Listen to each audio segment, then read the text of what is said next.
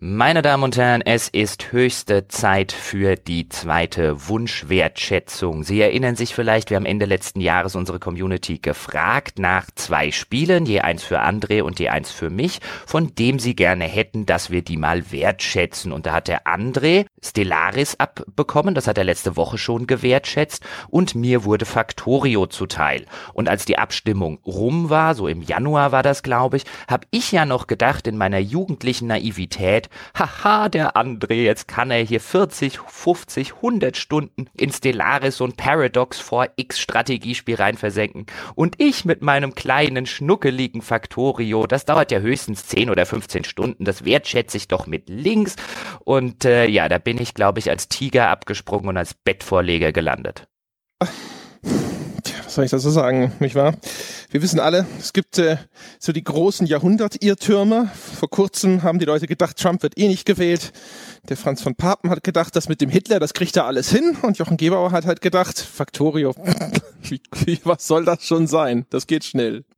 Ja, so ungefähr war es. Aber ich habe mich jetzt durchgebissen. Ich habe jetzt über 30 Stunden in Factorio investiert und trotzdem tatsächlich den Eindruck, das sollte ich an der Stelle hier dazu sagen, dass ich so immer noch so ein bisschen an der Oberfläche kratze und dass ich immer das Gefühl habe, oh, ich, hier müsste ich eigentlich noch 30 Stunden spielen. Eigentlich ist das ein Spiel, wo du 100 Stunden rein versenken musst, damit du wirklich so richtig mitreden kannst. Aber das ist ja auch nicht das Ziel und der Zweck dieser Wunschwertschätzung gewesen. Ich glaube, ich bin jetzt so weit, dass ich tatsächlich darüber reden kann, wie es mir gefallen hat, bislang zumindest, und für wen sich das Spiel eignet und für wen sich das nicht eignet. So ähnlich ging es dir ja auch bei Stellaris, oder? ich finde es, ich, die ganze Zeit versuche ich meine Enttäuschung zu unterdrücken. Also ich war ja eigentlich nach fünf Stunden mit Stellaris fertig. Die 40 habe ich ja eigentlich nur noch eingesetzt, um, das ist ja bis heute hat das ja Bestand, zu Deutschlands führendem Experten auf dem Gebiet Stellaris zu werden äh, wie man da jetzt so lange brauchen kann, auch noch bei so einem äh, Indie-Spiel wie Factorio. ich meine, wie lange kann das dauern? Deine Nase wächst gerade zum Fenster heraus, oder? Na, okay, vielleicht. Vielleicht war, waren die, die, vielleicht war diese Beschreibung der Ereignisse äh, hier oder da nicht zu 100% akkurat, aber ist jetzt auch eine ganze Weile her, meine Erinnerung. Ich kann mich jetzt auch nicht an jedes Detail erinnern. Du, du wohnst doch in der Pinocchio-Straße, oder? Ja, ja, genau. Ja, weil ich kann das verstehen. Ich habe Factorio tatsächlich vor Urzeiten bei der GameStar mal für ein Video äh, selber gespielt. Äh, das war so ein Was ist Video, das heißt, da habe ich tatsächlich vielleicht, keine Ahnung, zehn Stunden oder sowas gespielt.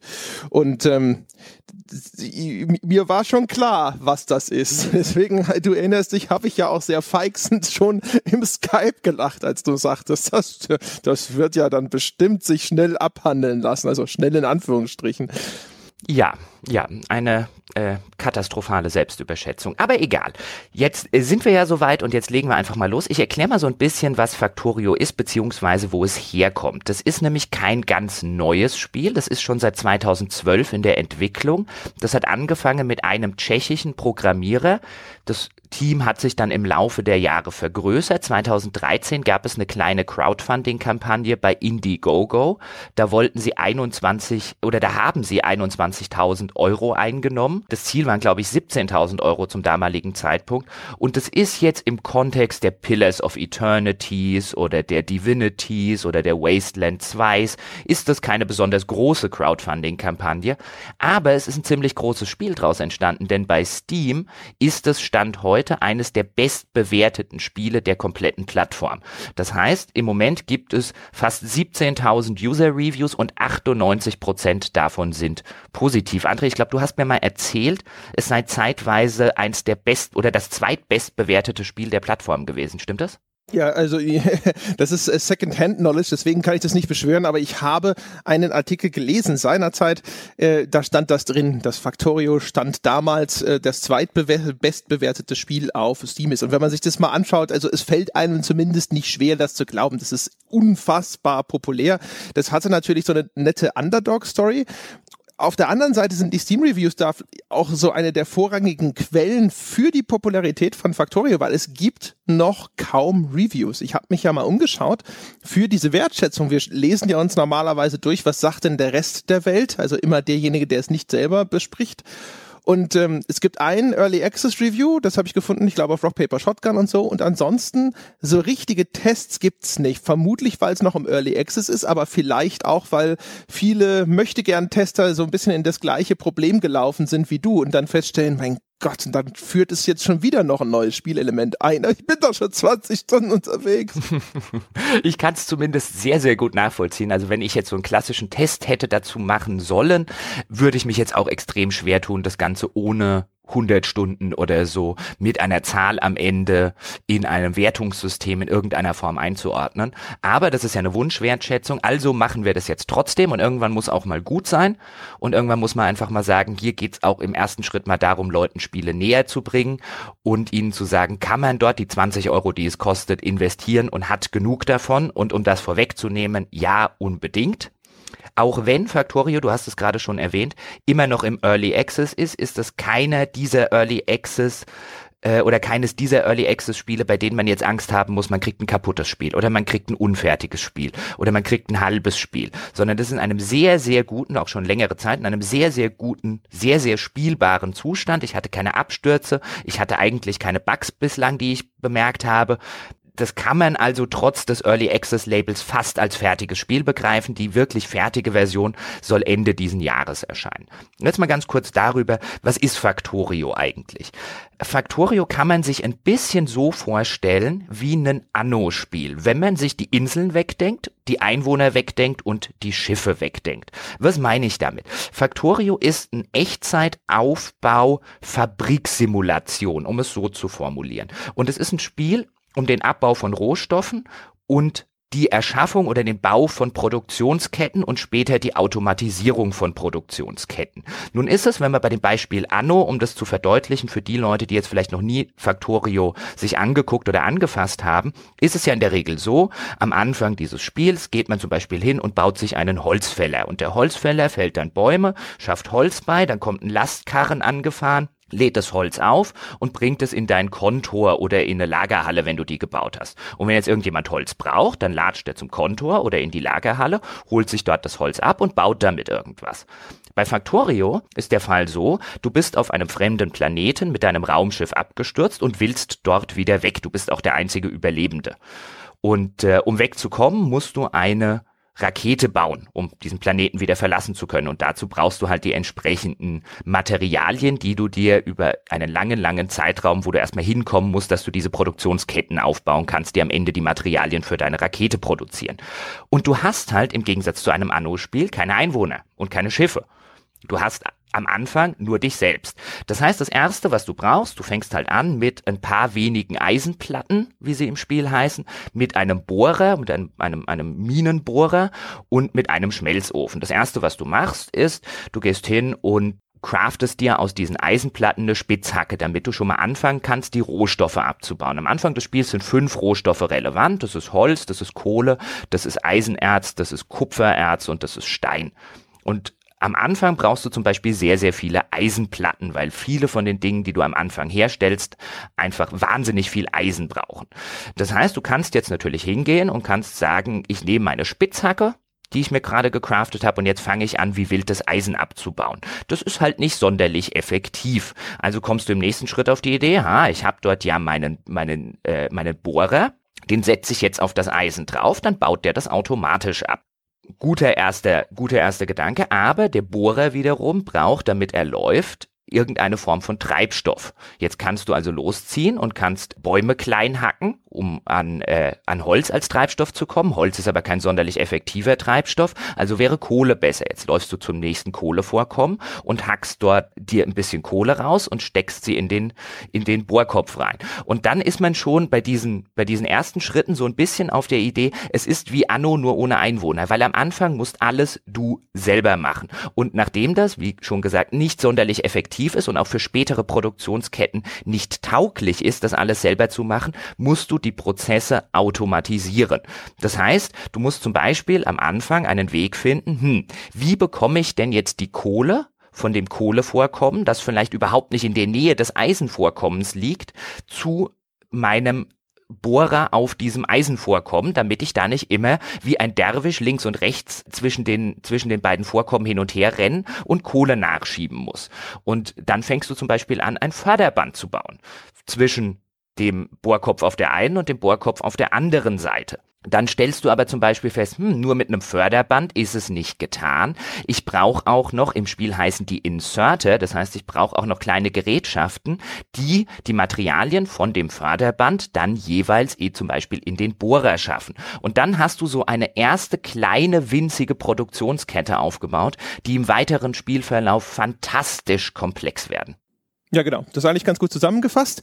Äh, Anno überspringt im Grunde genommen ja einen Schritt, in dem es diese, diesen Transport automatisiert von Haus aus. Da muss der Spieler gar nichts für machen. Und Factorio sagt halt, ha, Moment mal, das ist ja im Grunde genommen ein Spielelement und das führe ich jetzt ein.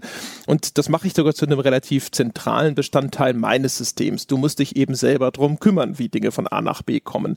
Und es wird nach hinten raus ja dann sogar relativ komplex. Also du kriegst hinterher dann sogar die Möglichkeit, Maschinen äh, auf einer sehr grundlegenden Ebene zu programmieren, wenn du so willst. Du kannst in eine grundlegende Logik verpassen, um dann sogar noch komplexere Produktionssysteme zu erstellen. Diese Kreisläufe werden natürlich komplexer, indem da Zwischenschritte hinzugefügt werden, wo äh, Materialien nochmal zwischendrin raffiniert werden müssen oder sonst irgendwas.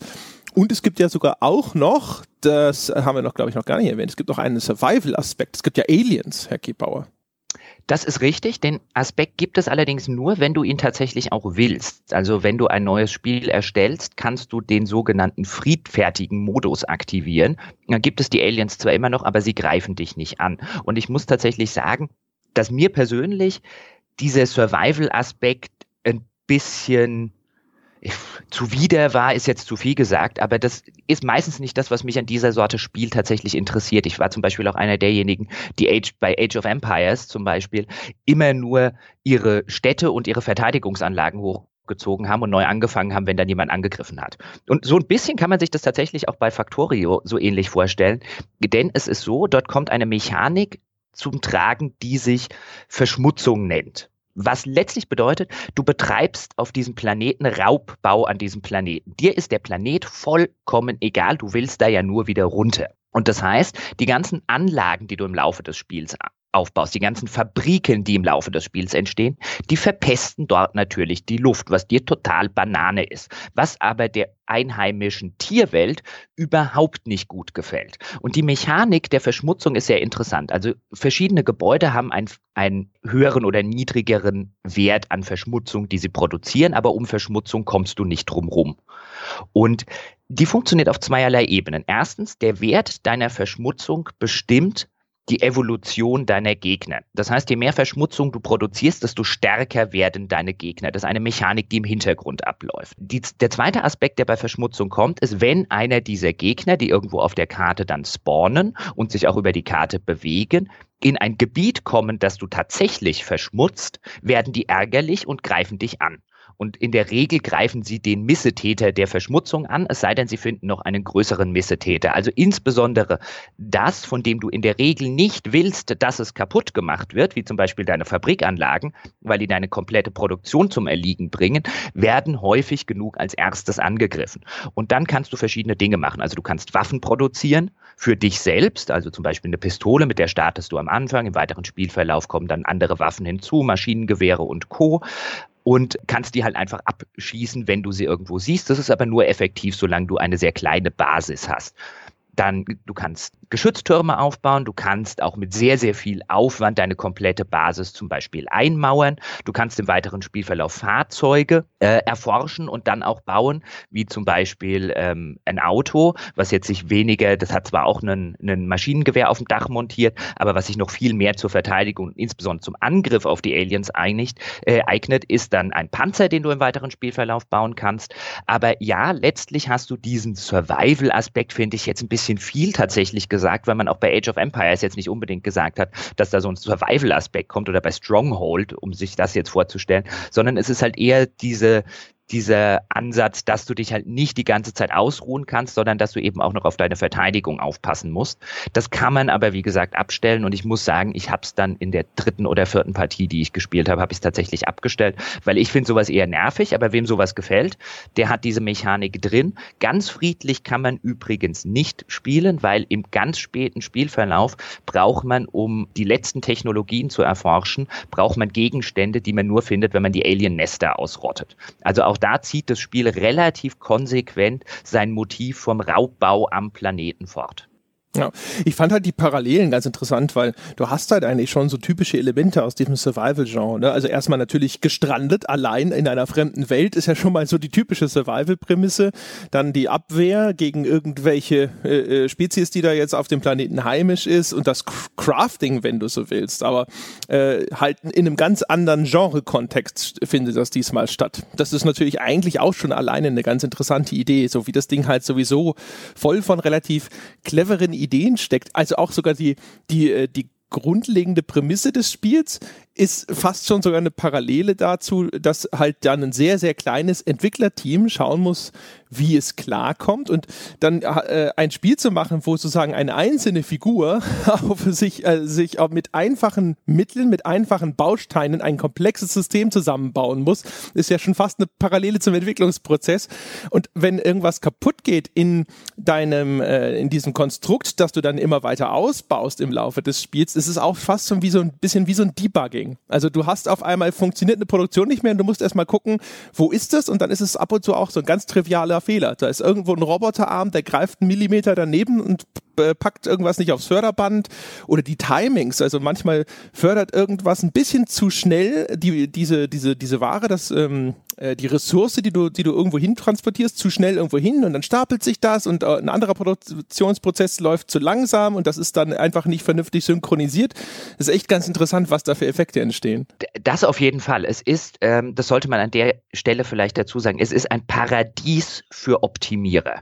Also die Leute, von denen ich ja auch einer bin, die vielleicht auch bei einem Civilization immer mal wieder neu anfangen können, weil sie sagen, ah, an der Stelle hätte ich noch, an der Stellschraube hätte ich besser drehen können und ah, an der Stelle, das hätte ich noch besser machen können und da hätten wir noch Dinge effektiver machen können. Also wer so ein bisschen hm, ich überlege gerade, aber ich glaube schon, man kann es so mit, mit einiger Berechtigung als Obsessive Compulsive Disorder the Video Game bezeichnen, wenn man das, wenn man das möchte, weil es ist wirklich wenn man so ein bisschen tickt, wie ich ticke und halt wirklich bei diesen Strategiespielen und bei den Aufbauspielen echt auf dem, auf dem Optimierer-Level funktioniert, dann hast du so viele Dinge, die du dort noch besser machen kannst, wo dir dann vielleicht im Nachgang, wenn du das Spiel schon längst ausgeschaltet hast, dann geht dir sozusagen wie bei Daniel Düsentrieb, geht dir äh, die Glühbirne über dem Kopf auf und du denkst dir, ah ja, das kann ich noch optimieren und an der Stelle kann ich noch optimieren und da kann ich noch was machen. Es ist ein Paradies. Hunderte von Stunden. Ich kann mir echt vorstellen, dass ich in dieses Ding hunderte von Stunden versenken könnte, wenn ich die Zeit dafür habe. Einfach weil mir immer und immer wieder was Neues auffällt. Oh, an der Stelle könnte ich noch und da könnte ich noch und das könnte ich noch machen. Und deswegen sage ich jetzt auch, oder passe ich gerade die ganze Zeit ein bisschen auf und wenn ich immer mal kurz in Stocken gerate, dann überlege ich immer so, erzählst du jetzt ein Beispiel. Aber ich finde tatsächlich, wir hatten das kurz mal im Vorgespräch, dass Factorio ein Spiel ist, was man spoilern kann. Auch wenn es de facto keinerlei Geschichte hat. Weil gerade das Rausfinden des optimalsten Weges, also man kann hunderte von Tutorials im Netz gucken, man kann sich hunderte von Tutorials durchlesen, man kann sich Baupläne noch und nöcher anschauen und runterladen, aber der Spaß, finde ich jetzt zumindest von Factorio, kommt daraus, dass man sich das meiste davon selbst erarbeitet. Ich habe zum Beispiel, um wirklich ein frühes Beispiel zu nehmen, bist du an einem relativ frühen Punkt im Spiel an der, an der Stelle, wo du sagst, okay, ich könnte jetzt wirklich Strom gebrauchen. Weil, ich habe es ja vorher schon skizziert, diese Anfangsbohrer, die man besitzt, die das, den Prozess zwar anfangen zu automatisieren, die brauchen halt immer Treibstoff. Und das ist halt durchaus Arbeit, den Treibstoff zu ihnen zu bringen. Und dann kann man auch schon halbwegs früh im Spiel elektronische Bohrköpfe bauen. Und diese elektronischen Bohrköpfe benötigen halt statt entweder Kohle oder Holz, die du halt irgendwie dorthin schaffen musst, benötigen sie nur in Anführungszeichen Strom. Und Strom zu verteilen mit Strommasten ist sehr, sehr einfach. Also möchtest du, sobald du eine halbwegs funktionierende Produktion, insbesondere von den eingangs erwähnten Eisenplatten aufgebaut hast, weil davon wirst du viele brauchen, möchtest du erstmal auf Elektrizität umstellen. Und wenn du das tust, dann schaffst du das am effektivsten am Anfang über einen Steam Generator, der also erhitztes Wasser über Wasserdampf in Elektrizität verwandelt. Und dafür brauchst du nicht nur diesen Dampfgenerator, sondern du brauchst auch Boiler und eine Wasserpumpe. Das heißt, die Wasserpumpe pumpt das Wasser in die Boiler, die Boiler erhitzen das. Die Boiler wiederum brauchen dann natürlich Kohle, um das Ganze zu erhitzen. Also um die kommst du trotzdem nicht drumrum. Die musst du dann an die Boiler schaffen. Aber dann hast du am Schluss wenn du es richtig aufgebaut hast, hast du halt Strom über, den, über diesen Steam Generator. Jetzt hatte ich den Fall, dass, wenn du den gebaut hast, schwebte dort so ein gelbes Strom Symbol über diesem Steam Generator, was ausgesehen hat wie irgendwas läuft hier schief. Also ich habe das instinktiv als Fehlermeldung dieses Steam Generators wahrgenommen und habe gedacht, was ist denn da passiert? Hä, warum? Ich habe den doch richtig gebaut, alles nochmal abgerissen, alles nochmal neu gebaut, wieder dieses gelbe Symbol. Und ich denke, hä, ich weiß nicht, was ich da verkehrt gemacht habe. Ich habe vielleicht eine halbe Stunde rumgetüftelt und dann habe ich irgendwann gesagt, ach pfeif drauf, jetzt gucke ich im Netz, was ich falsch gemacht habe. Und dann habe ich A festgestellt, ich habe überhaupt nichts falsch gemacht. Dieses Warnsymbol kommt deswegen, weil ich kein elektrisches Gerät an den Steam Generator angeschlossen habe. Das heißt, es will mir mitteilen, bau doch jetzt Dinge, die Elektrizität brauchen, während ich instinktiv wahrgenommen habe, er produziert keine. Also eine etwas seltsame Warnmeldung, die das Spiel ausspuckt. Aber worauf ich ursprünglich hinaus wollte, was ich auch festgestellt habe, weil es einfach im nächsten Satz auf der Seite stand, die ich aufgemacht habe, ist die optimale Verteilung aus Dampfgeneratoren, Boilern und Wasserpumpen. Und das hat mir halt locker fünf Stunden des Spiels gespoilert sozusagen. Nämlich indem ich danach nicht mehr diese optimale Anordnung ertüfteln muss und rausfinden muss, sondern jetzt, wo ich sie weiß, baue ich sie einfach bei jedem neuen Spiel relativ am Anfang und überspringe damit sozusagen den kompletten ersten Spielabschnitt. Und ja, das macht man im weiteren Verlauf, wenn man es selber ertüftelt hat, auch, aber dann fühlt es sich halt wie eine Errungenschaft an. Und bei mir fühlt es sich jetzt halt einfach an wie ein, ich hab, bin zwar noch nicht komplett durch durch diesen ersten Spielabschnitt durchgestiegen, aber ich weiß schon, wie man ihn überspringt.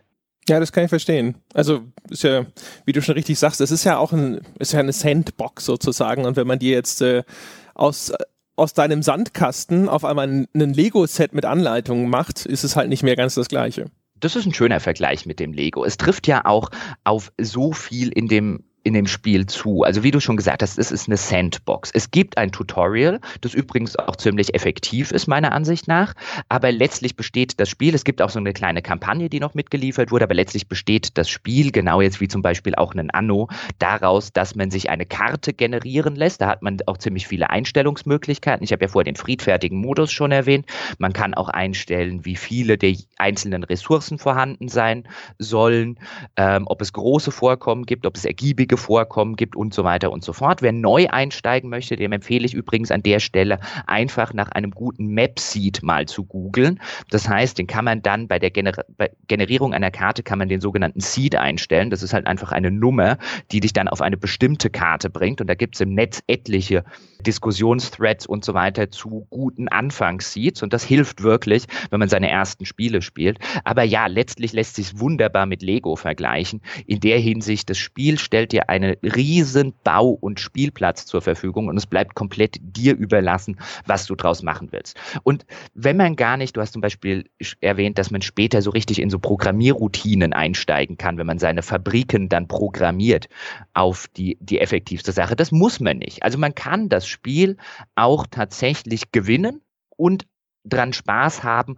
ohne wirklich diese allerletzte Hürde genommen zu haben, weil an der stehe ich jetzt gerade so ein bisschen und ich muss sagen, das geht jetzt in einen Bereich tatsächlich, an dem ich sage, das entspricht nicht mehr sonderlich meinen Interessen und vor allen Dingen nicht mehr meinen Talenten. Das geht in den etwas mathematischen Bereich hinein und da war ich in der Schule schon absolut grässlich. Aber man braucht diesen Teil nicht.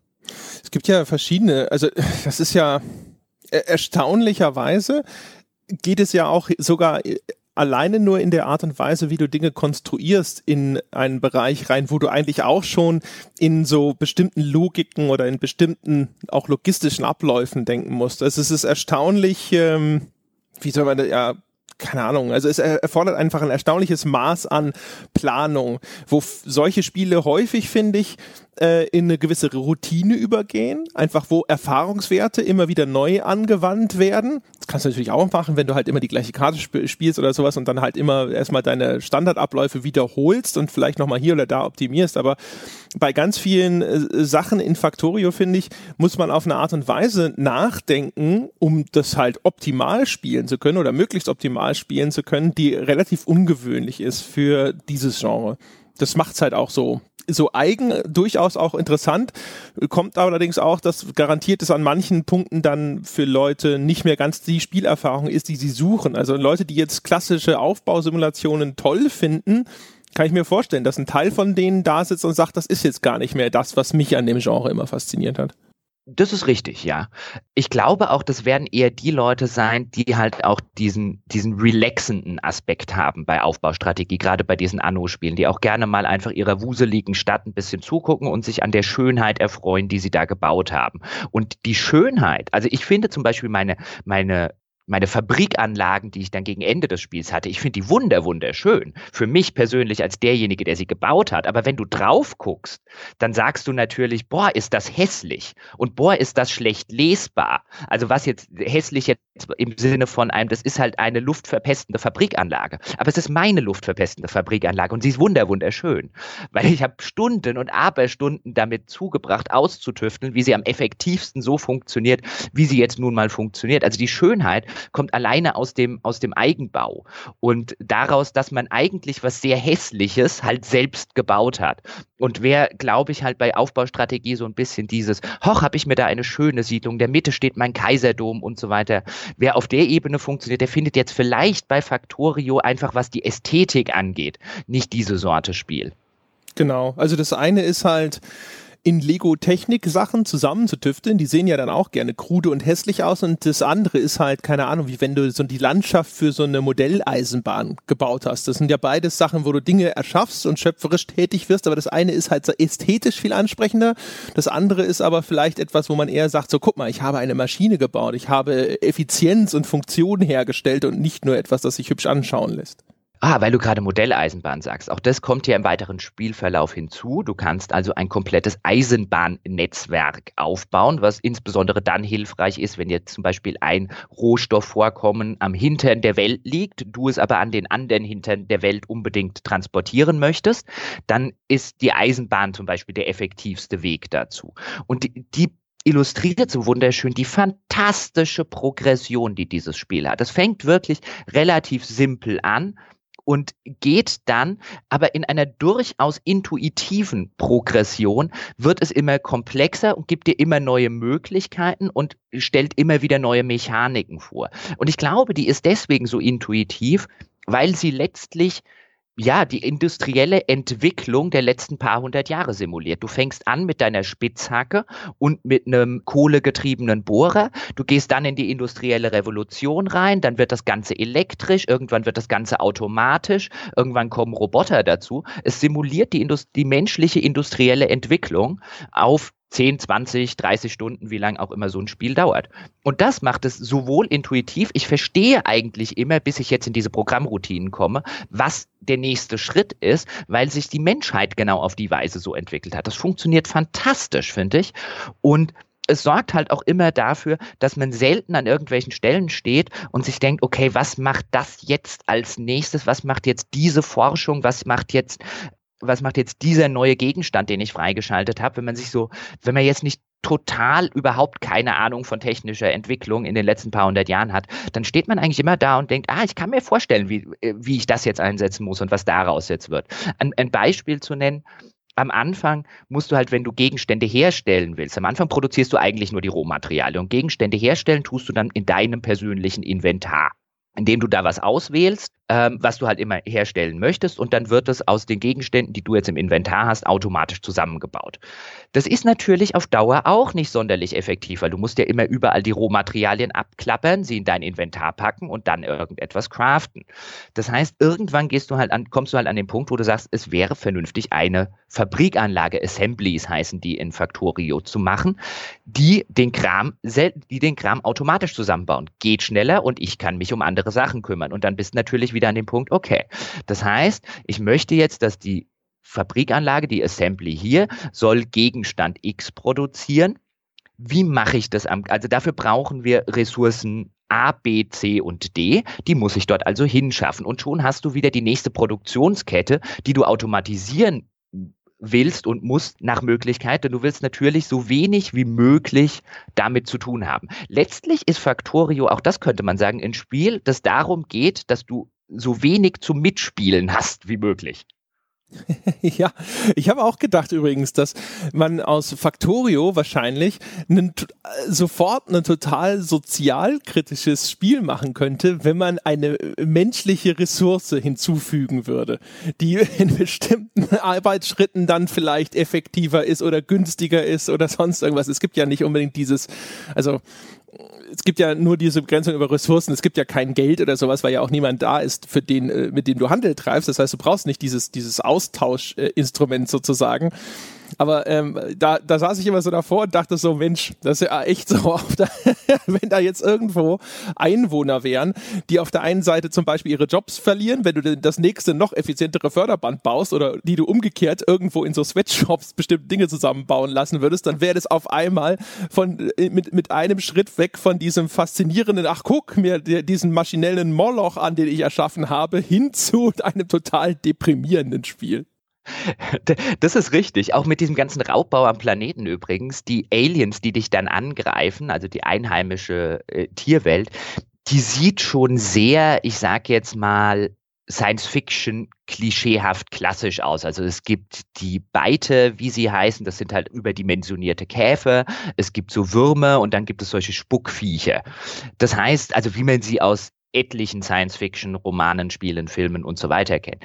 Ich glaube schon, dass dieser ganze Raubbauaspekt dafür sorgen würde, dass man schon sehr schlucken müsste, wenn das niedliche kleine Tierchen wären. Das ich glaube, das wird genau. schon reichen. Ja, ja, genau. Das sind halt so, so eher so die Bugs aus Starship Troopers, die da kommen. Was wir jetzt bislang nur so ein bisschen am Ansatz hatten und im Ansatz erklärt haben, ist das ganze Forschungssystem. Und das finde ich ebenfalls extrem spannend. Denn in vielen von diesen Aufbaustrategiespielen oder generellen Strategiespielen funktioniert Forschung häufig so ein bisschen losgelöst vom eigentlichen Spiel, sag ich mal. Es findet auf einem eigenen Bildschirm statt. Es ist oftmals so ein eigenes kleines Gamey-Minigame. Und Factorio integriert das fantastisch in sein eigenes Spielprinzip, denn Forschung ist letztlich ebenfalls eine Ware, eine Ressource, die du produzieren musst. Das heißt, es gibt verschiedene Science Packs, so heißen die im Spiel. Es gibt ein rotes, ein grünes, ein blaues, später so ein lilanes, das sind die Alien Science Packs für die du dann, wie ich eingangs schon mal erwähnt habe, tatsächlich dann auch die Aliens angreifen, ihre Nester ausräuchern musst und da sehr aggressiv tatsächlich den Raubbau betreiben musst, wenn du die entsprechenden Sachen produzieren willst. Und diese Science Packs sind einerseits eine Ressource, die werden nämlich im Labor verbraucht, sind aber andererseits auch ein, ein Gegenstand, den du erstmal herstellen musst, weil die wiederum verschiedene Ressourcen benötigen.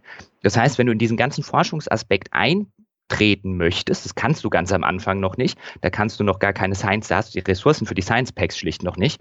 Aber sobald du anfängst, es gibt über 100 Technologien, die du erforschen kannst im Laufe des Spiels und dafür brauchst du dann deine komplette eigene Produktionskette. Auch da stehst du am Anfang noch da und baust deine anfänglichen Science Packs tatsächlich selber. Aber später möchtest du den Prozess gerne automatisieren. Das heißt, du brauchst Fabriken, die Science Packs herstellen. Diese Fabriken wiederum müssen aus anderen Fabriken oder aus Rohstoffquellen, aus, aus äh, Bohrquellen ihre Rohmaterialien kriegen. Das heißt, du musst erstmal den ganzen Kram per Förderbänder, wenn du das zum Beispiel so machen willst, zu den Fabriken schaffen. Die produzieren dann wiederum deine Science Packs und die musst du wiederum in Labore schaffen. Und auch dann musst du wiederum gucken, wie ist die effektivste Zusammenstellung zwischen Fabriken, das heißt, wie viele Science Pack Fabriken brauche ich, insbesondere wenn wir darüber reden, dass spätere Technologien dann halt zum Beispiel eine unterschiedliche Zahl von unterschiedlichen Science Packs benötigen. Und wie viele Labore brauche ich, um das Ganze zu erforschen, weil je mehr Labore die ich habe, desto weniger Zeit benötigt das. Das heißt, dass in sich selber schon ein sehr komplexes System, ohne kompliziert zu werden übrigens, aber fantastisch in das eigentliche Spiel integriert, weil es genau das auch im Wissenschafts-, im Forschungsbereich darstellt, das Spielprinzip des Spiels. Ja, sehr nett. Ist ja ein bisschen auch in Stellaris. In Stellaris ist ja Forschung auch eine Ressource, die du abbauen kannst über diese Forschungsstationen. Aber wie Factorio das macht, ist natürlich nochmal was ganz anderes. Insbesondere auch, weil es ja bei Factorio mit dem Abbauen nicht einfach nur getan ist. Richtig. Also du musst halt sozusagen das, wie wir es eingangs beide schon gesagt haben, was in Anno quasi automatisch erledigt wird von deinen Einwohnern und in vielen anderen Strategiespielen auch. Das musst du halt selber auch noch koordinieren. Das heißt, ich habe jetzt schon Förderbänder genannt. Ich habe vorher auch mal kurz, glaube ich, über äh, das ganze Zugsystem äh, gesprochen, dass du dann im weiteren Spielverlauf einrichten kannst. Du kannst die Förderbänder, gibt es dann zum Beispiel in unterschiedlichen Geschwindigkeitsstufen. Das kann durchaus sinnvoll sein, bei der einen Produktionskette ein langsameres Förderband zu haben als bei der anderen. Es gibt dann diese Inserter, die ich am Anfang gesagt habe, also die, die du brauchst, um Dinge von Förderbändern runterzunehmen und zum Beispiel in einen Schmelzofen zu packen oder in eine Assembly zu packen. Auch die gibt es in unterschiedlichen Stufen, unterschiedlich, die sind unterschiedlich schnell, die haben eine unterschiedliche Reichweite. Du kannst die Förderbänder nicht nur über der Erde verlegen, sondern später auch unter der Erde, was dir Platz schafft. Das heißt, alleine dieses ganze Transportsystem, was in Factorio drinsteckt, ist in, ich würde behaupten, in so manch anderem Spiel ist das fast das komplette Spiel. ja, Ganz genau. Ja, auch das ist ja ein äh, Faktor, ne? Also du musst ja auch, wie, das musst du ja eigentlich fast immer in so Aufbaustrategie spielen. Du musst halt den, das, den Raum, der dir zur Verfügung steht, den musst du managen. Du willst eigentlich, dass halt der, äh, die Produktionsanlage möglichst nah an dem Ort ist, wo die zugehörigen Ressourcen gefördert werden. Ja? Und auch das, was du eben schon beschrieben hast, mit den unterschiedlich schnellen Förderanlagen. Du hast eine, einen Rohstoff, der wird vielleicht sehr schnell gefördert, ein anderer, der dauert ein bisschen länger, bis der gefördert ist. Und dann kann es Sinn machen, weil die am Schluss in gleichen Teilen vielleicht zu was anderem weiterverarbeitet werden, dass der schnell geförderte auf ein etwas langsameres Förderband geht oder so, damit der halt gleichzeitig ankommt. Andererseits kann es dann sein, dass dann an der Stelle, wo das Ding gefördert wird, das Zeug voll läuft und dann willst du vielleicht mehr Förderbänder bauen und so weiter und so fort. Also es ist total faszinierend. Also alleine auch, wie man eben diese Prozesse synchronisieren muss, damit hinterher ein reibungsloser automatischer Ablauf sichergestellt wird wird, die ganzen Timings richtig aufeinander abzustimmen. Alles Sachen, die du eigentlich normalerweise in so einem Spiel nicht beachten musst.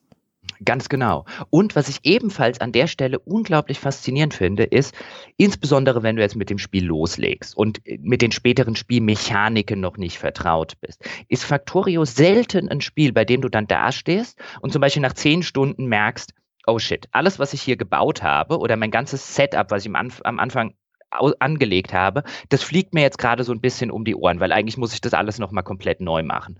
Und mir persönlich ging es jetzt so, ich war da selten frustriert über das Spiel. Ich habe da nicht so gedacht, wie man häufig bei anderen Spielen denkt und gerade bei so bei so Paradox-Spielen, da habe ich das bei dir so gemeint, so ein bisschen zwischen den Zeilen rauszulesen, so ein, ja, dann erklär mir es doch erst anständig, damit ich, wenn ich einen Fehler mache, dann auch sagen kann, das ist mein Fehler und nicht mal mit das Spiel, weil es untererklärt war. Und natürlich könnte man theoretisch Factorio jetzt auch vorwerfen. Klar, du kannst am Anfang diese ganzen Komplexitäten, die später noch dazukommen, diese ganzen Mechaniken, diese ganzen neuen Gebäude, die ganzen neuen Fördermöglichkeiten, die kennst du natürlich am Anfang noch nicht. Aber es ist eigentlich in jedem Fall so gewesen, wenn ich gesagt habe, okay, ich muss nochmal von vorne anfangen oder okay, ich muss den ganzen Zinnober abreißen in aller Regel saß ich da und habe gedacht, ja gut, wenn ich ehrlich mit mir sein soll, habe ich mir schon beim Bauen gedacht, dass das wahrscheinlich nicht sonderlich effektiv ist, aber ich wollte halt einfach nur die scheiß Kohle an den äh, an die Stelle schaffen und ich habe jetzt halt einfach den kürzesten und den den unproblematischsten Weg gewählt und eigentlich war ich mir schon selber ziemlich sicher, ich hätte da mehr Zeit ins Nachdenken investieren sollen. Und das finde ich eigentlich ganz nett gelöst, wenn ich wenn ich bei einem Spiel immer eher sauer auf mich anstatt auf das Spiel bin, macht das Spiel was richtig. Ja, und äh, also es ist halt wirklich, und da können wir jetzt so Richtung äh, Wertschätzung tendieren, es ist halt ein Spiel für Leute, die tatsächlich wirklich sehr aktiv mit dem Kopf in so einem Spiel drin sein wollen. Das ist nicht das, dieses nette Feierabend-Ding, wie manche Leute ihre Erfahrung mit, keine Ahnung, sowas wie diesem Euro Truck Simulator beschreiben. Einfach so gemütlich über irgendeine Straße zuckeln und keine Ahnung, dabei Podcast hören oder Musik und gar nicht so viel Interaktion haben und das ist einfach nur wie so nettes Hintergrundrauschen, ja? wie so eine nette, relativ anspruchslose Beschäftigung sondern das ist tatsächlich halt ein sehr aktives Spiel, wo man halt tatsächlich eigentlich in der Regel mit, mit sehr viel Köpfchen mit dabei sein muss, wo man auch Informationen oder auch die Sachen, die man schon gebaut hat oder die Erfahrungswerte, die man schon gewonnen hat, irgendwo immer neu anwenden muss, nochmal Dinge neu hinterfragen muss und einfach, ja, es ist halt durchaus echt ein cleveres Spiel. Es erfordert halt Hirn. Das tut es schon, wobei ich weiß komplett, was du sagen willst und stimme da auch zu. Aber ich kann mir schon vorstellen, dass es durchaus nicht wenige Menschen gibt, für die das ein fantastisches Feierabendspiel ist. Weil ich glaube, wenn du erstmal komplett drin steckst in dem Spiel, dann ist es ein sehr, sehr schönes Spiel, glaube ich, um es abends, äh, Kinder sind im Bett, Abendessen ist fertig und alles drum und dran und man setzt sich noch zwei Stunden an den Rechner und man tüftelt noch ein bisschen an seiner Fabrik. Dafür eignet es sich auch super, aber dafür muss man, glaube ich, extrem drinstecken. Also nach meiner Erfahrung hat das Spiel drei Hürden. Du hast erstmal die Eingangshürde, die ist längst nicht so groß wie jetzt zum Beispiel bei einem Stellaris oder um Gottes Willen bei irgendeinem Europa Universalis oder bei einem Crusader Kings 2 und so weiter und so fort, aber sie ist durchaus vorhanden. Ich habe es erwähnt, das Spiel hat ein Tutorial, das ist auch ganz effektiv, aber es lässt dich sehr, sehr früh schon zurück auf dem und jetzt probier aus Niveau. Und das heißt, durch die Eingangshürde muss man so ein bisschen durch. Die ist jetzt nicht sonderlich hoch, also nach ein, zwei, drei Stunden ist man, steckt man in dem Spiel drin. Die ist da, dann, so war es zumindest mein Empfinden, kommt so an, am Mittelteil des Spiels die nächste Hürde, weil dann irgendwann so viele Mechaniken auf dich eingeprasselt sind und so viele neue Dinge, dass du dich erstmal so ein bisschen zurücklehnst und sagst, uh, okay, okay, erstmal hier Tabula Rasa auch bei mir im Kopf machen und mir angucken, was sind diese ganzen Sachen und wie funktionieren die. Und dann hast du, dann steigst du quasi nochmal neu in das Spiel ein, weil du dann plötzlich erkennst die ganzen Möglichkeiten, die sich dir jetzt bieten und wo du auch deine früheren Strategien und deine früheren Ansätze erstmal neu und umdenken musst. Das ist so ein bisschen die zweite Hürde. Die finde ich, kann man als Hürde bezeichnen. Ich fand sie eine nette Herausforderung. Das hat mir Spaß gemacht, mich dadurch zu kämpfen. Und dann kommt am Schluss diese Hürde mit dem, wenn man die denn tatsächlich machen will, mit dem Programmieren der Fabriken, was dann wirklich schon in so Programmroutinen reingeht, schon ein bisschen so in die Informatik. Und ich glaube, das wird eine Hürde, an der ich persönlich scheitere. Einfach weil, ich habe es vorher schon erwähnt, das nicht mein Ding ist. Ich bin da nicht der, der mathematisch in binomischen Formeln denkende Mensch oder in Algorithmen. Das hat mir auch noch nie sonderlich viel Spaß gemacht. Aber nichtsdestotrotz wird das eine Hürde sein, die ich auch total ignorieren kann, weil der Rest vom Spiel so viel Spaß macht. Es ist halt auch im Vergleich zu manchen anderen Spielen eine sehr eigene Fiktion, die da abläuft. Also bei den anderen Spielen, ne, dann kannst du in deinem Kopf ein mittelalterlicher Herrscher sein, der irgendwelche prachtvollen Städte hochzieht oder sowas. Oder eben im Falle von Stellaris ein Sternenreich aufbaut und das Spiel gibt dir da auch sehr viel an die Hand. Jetzt im Falle von Stellaris mit irgendwelchen Geschichten in diesen Questketten. Und ähm, die, die Fiktion in Factorio ist dann halt eher, dass du dich irgendwann so ein bisschen fühlst wie, keine Ahnung, so der alte Mechaniker in einem Film wie Das Boot, der halt sein Baby in- und auswendig kennt und wenn dann hinten irgendwas kaputt ist oder sowas, dann so, ah, die alte Kohleförderkette mal wieder, ja, die wollte ich schon lange austauschen. Und dann aber da schon, schon ahnt, was da im Argen ist und das reparieren kann diese diese eigentlich an äh, diese eigentliche Survival-Prämisse der äh, auf dem Planeten gestrandete. Es gibt halt, es gibt natürlich dieses Explorationselement und so, aber erstens ist es halt, da finde ich, scheitert es schon so ein bisschen an seiner doch relativ primitiven Grafik und es steht so abseits des eigentlichen Kerns dieses Spiels, dass das total in den Hintergrund gedrängt wird. Also das ist zumindest meine Spielerfahrung. Du sitzt nicht da und hast so dieses The Martian-Gefühl von dem einsamen Menschen gestrandet auf einer fremden Welt, der da um sein Überleben kämpft, sondern ich finde, es geht sehr, sehr schnell eben genau dahin, dass du das Gefühl hast, du bist halt so ja, so ein Ingenieur, ja, der halt dieses Ding aufbaut. Und das ist hinterher, finde ich, auch einfach so ein Komplex. Es ist eher, als ob du halt selber so ein, so ein Auto gebaut hättest oder sowas. Das trifft es sehr gut, ja. Auch die, die Analogie mit dem Mechaniker von, von Das Boot trifft es sehr gut. Also man darf sich da tatsächlich jetzt kein Explorationsspiel vorstellen. Es gibt auch nichts zum zu erkunden sozusagen, außer jetzt die Rohstoffvorkommen die werden eh schon auf der Minimap angezeigt. Also es ist jetzt nicht so, als gäbe es da noch einen riesigen Erkundungsaspekt und dann findest du dann noch irgendwelche verlassenen Alienstädte und so weiter. Das steckt alles nicht drin. Das braucht das Spiel auch überhaupt nicht.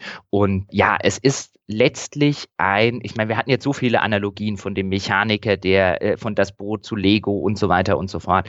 Es ist ein Spiel ums Optimieren um es wirklich runterzubrechen. Und wer gerne optimiert und äh, wer gerne was aufbaut und es, um es zu optimieren, der findet dort sein Paradies. Also ich habe kein Spiel jemals gespielt, das diesen Optimierungsfimmel so fantastisch umsetzt. Und es kostet 20 äh, Euro. Übrigens in dem Fall tatsächlich 20 Euro, nicht 19,99, sondern glatte 20. Das finde ich sehr sympathisch übrigens an der Stelle mal gesagt den, allein die Preiswahl, dazu sagen 20 fertig, wir machen hier nicht 1999. Und es ist jeden einzelnen Cent davon wert, wenn man mit der grundlegenden Prämisse und dem grundlegenden Spielprinzip, das wir jetzt genannt haben, nur irgendetwas anfangen kann. Oh, ich will noch ein anderes Beispiel nennen, was ich so fantastisch fand. Ich habe ja vorher mal ganz kurz das Auto erwähnt. Und es ist ja so, jetzt wir haben noch wenig über die Technik gesagt, du bewegst deine Figur am Anfang, also du steuerst auch tatsächlich im Gegensatz zu vielen anderen Strategiespielen, hast du einen tatsächlichen Avatar auf dem Bildschirm, nämlich den Gestrandeten. Das heißt, du sitzt jetzt nicht wie bei einem Anno zum Beispiel da und sozusagen gottgleich schwebst du über deiner Siedlung und greifst halt ein, ohne dass du, dass du einen Mittelsmann auf dem Bildschirm hast. Das heißt, den steuerst du tatsächlich direkt. In dem Fall mit den WASD-Tasten und mit der Maus interagierst du. Und am Anfang, wenn du tatsächlich noch per Pede unterwegs bist, und Dinge noch selber craften musst, weil du noch gar nicht so weit bist, dass du diese Assemblies hast, dann rennst du halt so ein bisschen von Pontius zu Pilatus. Oh, ich muss dir da ein paar Eisenplatten abholen und dann äh, spurtest du zu deinem, zu deinem Kupfervorkommen und dann holst du dir deine Kupferplatten ab und dann läufst du dahin, oh, ich brauche noch ein bisschen Stein und dann läufst du zu den Stein, zu deinem, zu deinem Steinabbau, zu deinem Steinbruch sozusagen und holst dir das da ab. Und du bist halt echt die ganze Zeit am Rumwetzen, wenn du nicht gerade am Bauen bist. Und dann kannst du irgendwann ein Auto bauen. Und oh, war das ein fantastischer Moment, als ich mein Auto hatte. Wie du über die Karte pesen kannst. Und das hat auch noch einen Kofferraum mit Inventar und so das war halt so ein echt, also wenn ein Spiel das schafft, dass ich dann so davor sitze und mir denke, oh, wie super. Also ja. das war so das richtige Gefühl von Progression. Ich bin jetzt weit gekommen, ich habe mir mein eigenes Auto gebaut. Geil. Stimmt.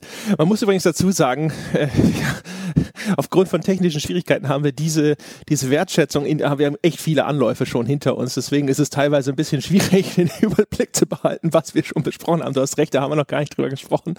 Ähm, das ist übrigens auch eine ganz interessante und äh, durchaus wirkungsvolle Entscheidung, ne? dass man selber aktiv als handelnde Figur unterwegs ist. Ist für das Genre, hast du ja selber schon gesagt, eher ungewöhnlich. Und man hätte das ja auch so machen können wie in einem Echtzeitstrategiespiel, dass der die Figur durch einen Mausklick irgendwo hinläuft oder sowas. Du kannst die aber sehr aktiv steuern. Das ist halt auch nochmal was, was halt, finde ich, durchaus dieses Gefühl verstärkt, dass du da halt selber Hand anlegst an das Ganze und dieses unmittelbare Aufbauen, dieses, dass das so ein Einzelner erschaffen hat, ja. Dass du eben nicht das äh, gemacht hast mit Hilfe von diesem ganzen Volk, in Anführungsstrichen, an Arbeitskräften, die einfach nur deine Befehle umgesetzt haben, sondern das verstärkt nochmal dieses Gefühl von, das habe ich, ich habe Feuer gemacht. Erstens das, selbstverständlich, also die Unmittelbarkeit, die spielt eine Rolle und es passt halt auch, finde ich, wunderbar zum restlichen Spiel, weil wie gesagt, wenn du am Anfang noch überall selber rumrennst und überall selber Hand anlegen musst und du dann nach und nach dich selbst aus den Prozessen heraus automatisierst, dann passt das einfach wie die Faust aufs Auge. Ganz genau, ne? Also das, was du eben schon gesagt hast mit der, mit der ganzen Progression und so, wie du merkst, wie das wächst und wie der Fortschritt sozusagen Einzug hält in das, was du da machst, ja, und du dich so aus der der Steinzeit mit der Spitzhacke nach vorne arbeitest, das ist halt alles. Also es ist halt schon echt bemerkenswert. Also wie, wie ein, ein auch noch ein Early Access Spiel und so ein kleines, krudes Ding eigentlich, wie da so viel drinsteckt und wie es auch so viel richtig macht, teilweise intuitiv richtig macht, ist schon bemerkenswert. Auch die Lernkurve, hast du ja selber schon gesagt. Also ähm, das liegt natürlich daran, dass bei Factorio ist dann halt die Komplexität, die entsteht einfach dadurch, dass halt so viele Rekombinationsmöglichkeiten zu eigentlich an sich immer relativ einfachen und simplen Bauteilen entstehen.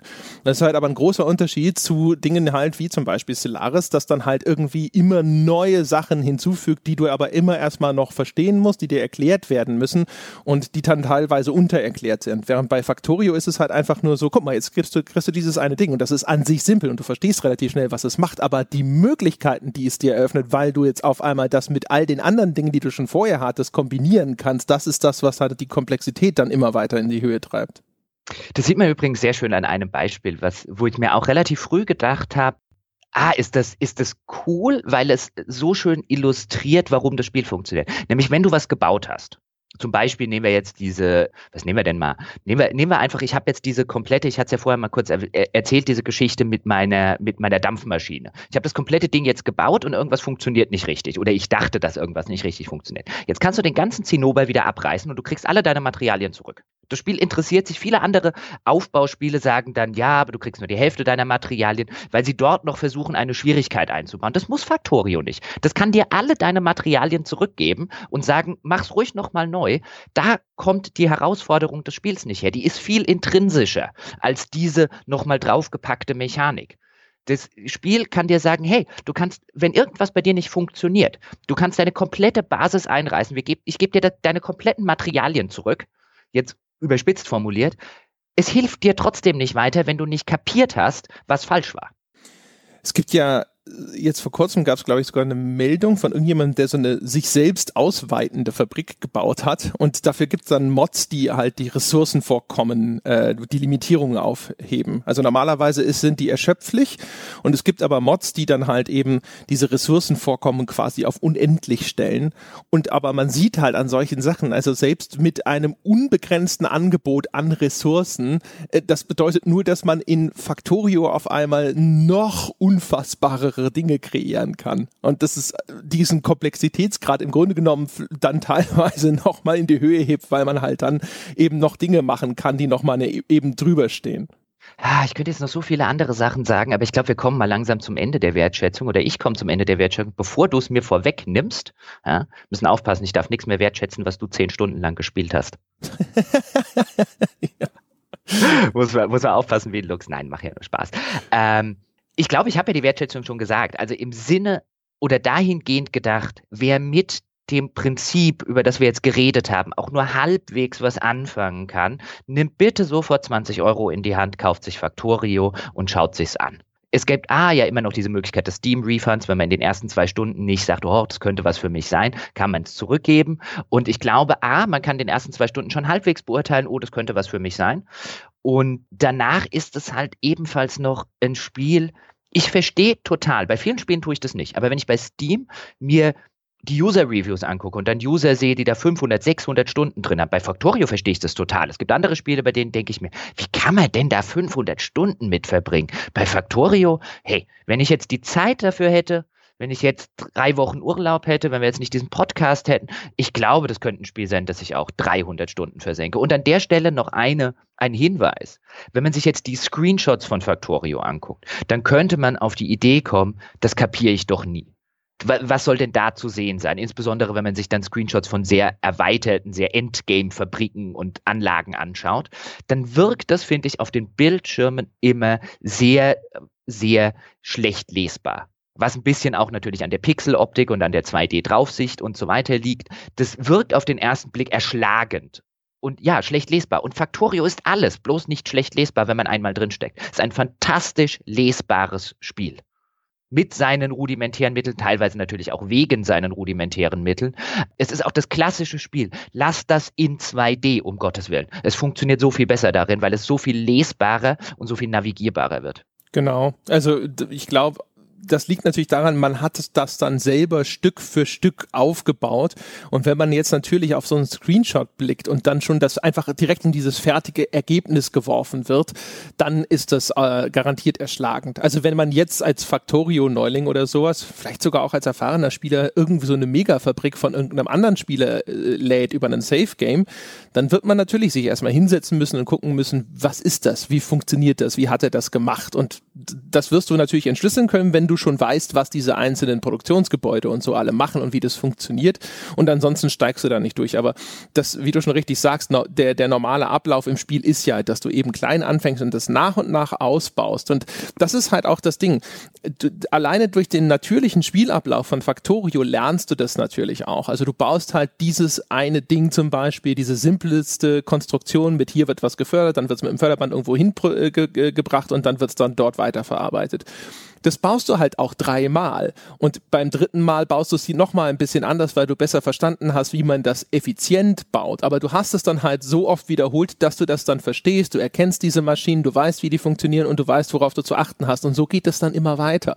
Das heißt also, es hat einfach auch eine ganz natürliche Lernprogression, die dem sehr zugutekommt. Ich würde sagen, an dieser Stelle, mehr als den Menschen zu sagen, gehen Sie raus, wenn Sie es noch nicht getan haben, kaufen Sie sich Factorio, schauen Sie zumindest mal die zwei Stunden rein, nehmen Sie notfalls den Steam Refund mit, wenn Sie nur irgendetwas mit dem Genre anfangen können, irgendwas mit Aufbaustrategie, mit so ein bisschen Optimiermanagement, Sorte spielen. Ich kann mir derzeit wirklich kein besseres vorstellen. Also ich glaube tatsächlich, das ist das Beste, wenn man es jetzt mal Aufbauspiel nennen wollen würde. Und da gibt es natürlich auch Diskussionen, ob man das kann. Ich glaube, das ist das beste Aufbaustrategiespiel, das ich seit Anno 1404 gespielt habe. Mit diesen Worten würde ich sagen, das war die Wunschwertschätzung von Factorio. An der Stelle nochmal vielen Dank an die Community dabei mitgemacht zu haben. Vielen Dank an die Community auch explizit, dass mir dadurch Factorio näher gebracht wurde, auch wenn André es jetzt wahrscheinlich sofort von unserem Steam-Account löscht, weil er Angst hat, dass ich die nächsten 300 Stunden da äh, hinein versenke. Aber es war wirklich eine fantastische Erfahrung, die ich jedem nur ans Herzen legen kann. Und äh, wir hören uns bei der nächsten Wertschätzung, beim nächsten Podcast, bei unserem nächsten Bäcker-Format wieder. Bis dahin.